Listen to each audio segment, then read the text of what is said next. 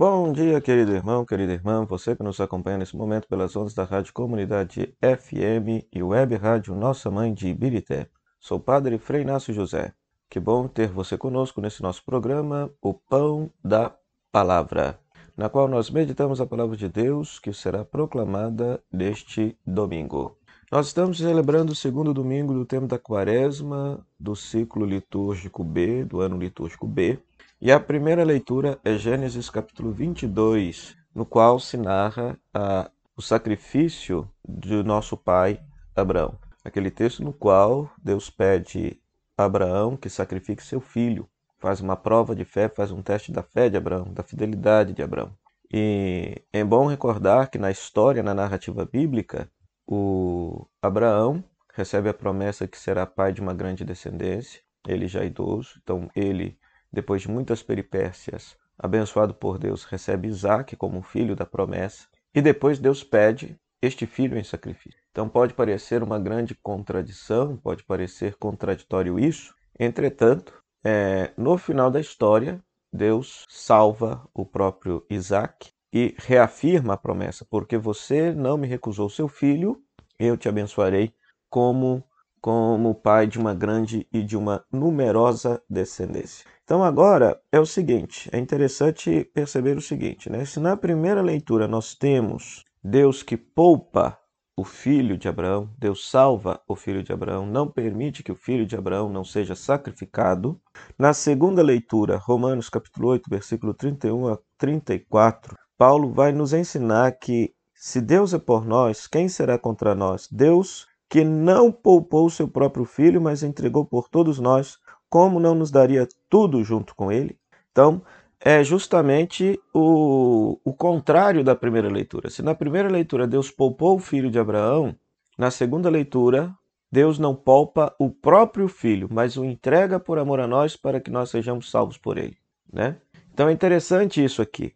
Era normal nas culturas antigas se sacrificar pessoas humanas, sacrificar animais e até pessoas humanas, crianças, em louvor a Deus. A primeira leitura foi escrita num contexto de combate a essa ideia. Deus não quer sacrifícios de crianças, Deus não quer sacrifícios de pessoas, ok? Entretanto, para nos salvar da escravidão do pecado, Deus não se poupa. É Ele que se sacrifica, é Ele que se entrega por amor a nós. Então Deus não deseja o nosso sacrifício, a nossa morte, mas é Ele que voluntariamente se entrega à morte para destruir em nós o pecado e as consequências do pecado em nossa vida, que seria a morte eterna, né? Que seria a morte eterna. E no Evangelho, Marcos capítulo 9, nós teremos justamente a narrativa da transfiguração. Você que já está muito acostumado, que você que já está acostumado e atentamente presta atenção na liturgia da igreja, sabe que em todos os anos, no tempo da quaresma, sempre o primeiro domingo se narra o Evangelho das Tentações e o segundo domingo se narra a transfiguração de Jesus. Sempre, sempre, sempre. Depois, os outros três domingos são evangelhos diferentes para cada ano, pois cada um vai se encaminhar para uma dimensão do mistério pascal a ser celebrado. Um vai se encaminhar para o mistério da cruz, da Sexta-feira Santa, outro vai é, se encaminhar para o mistério da reconciliação, celebrado na Quinta-feira Santa, outro vai se encaminhar para o mistério do batismo e da vida nova que recebemos, celebrado no Sábado Santo no Sábado Santo. E aí, meu querido irmão, minha querida irmã, no Evangelho de hoje nós temos essa cena belíssima, que todos vocês estão careca de saber. Jesus sobe com Pedro, Tiago e João uma alta montanha e ali ele é transfigurado por Deus e os discípulos fazem a experiência divina de que Jesus é o filho amado do Pai ao qual devem escutar. É interessante que Moisés e Elias simbolizam o Antigo Testamento, a lei e os profetas, e uma vez que o Pai fala que Jesus é o Filho amado, que a ele devem escutar, Moisés e Elias desaparecem. Isso talvez para mostrar que na vida do cristão, a voz de referência, a voz única que devemos ouvir é a voz de Jesus. Jesus é a voz referencial da vida daquele que se diz discípulo, discípula de Jesus. De Jesus. E mistagogicamente falando, ou seja, entrando no mistério da quaresma que nos encaminha para a Páscoa da ressurreição, para a ressurreição de Jesus e a nossa própria ressurreição.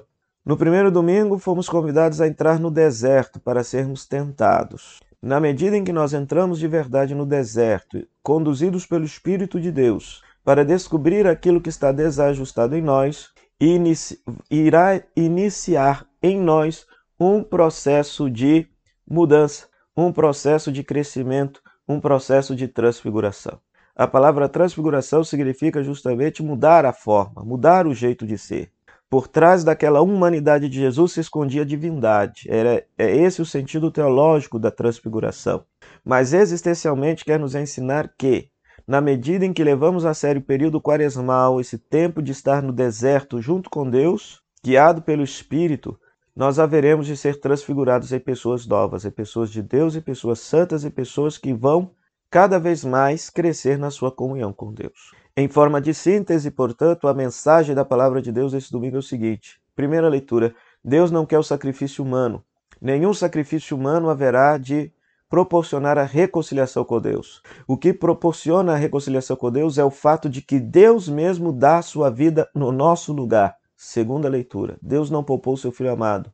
O filho amado é o, é o filho de Deus é a segunda pessoa da Santíssima Trindade. Então é Deus mesmo que se entrega por amor a nós. E na medida em que entramos nessa dinâmica quaresmal, a nossa vida haverá de ser transfigurada, haverá de ser mudada, haverá de ser, vamos dizer assim, mudada para uma vida mais santa. Haveremos de experimentar de fato a Páscoa, a ressurreição de Jesus em nossa vida.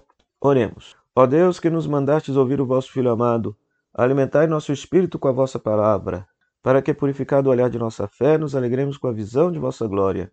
Por nosso Senhor Jesus Cristo, vosso Filho, na unidade do Espírito Santo. Amém. O Senhor esteja convosco, Ele está no meio de nós. A bênção de Deus Todo-Poderoso, Ele que é Pai, Filho e Espírito Santo, desça sobre vós e permaneça para sempre. Amém. O nosso muito obrigado a Web Rádio Nossa Mãe de Birité por ceder este espaço para pregarmos a Palavra de Deus. Até o próximo programa, o Pão da Palavra, se Deus quiser. Tchau, tchau.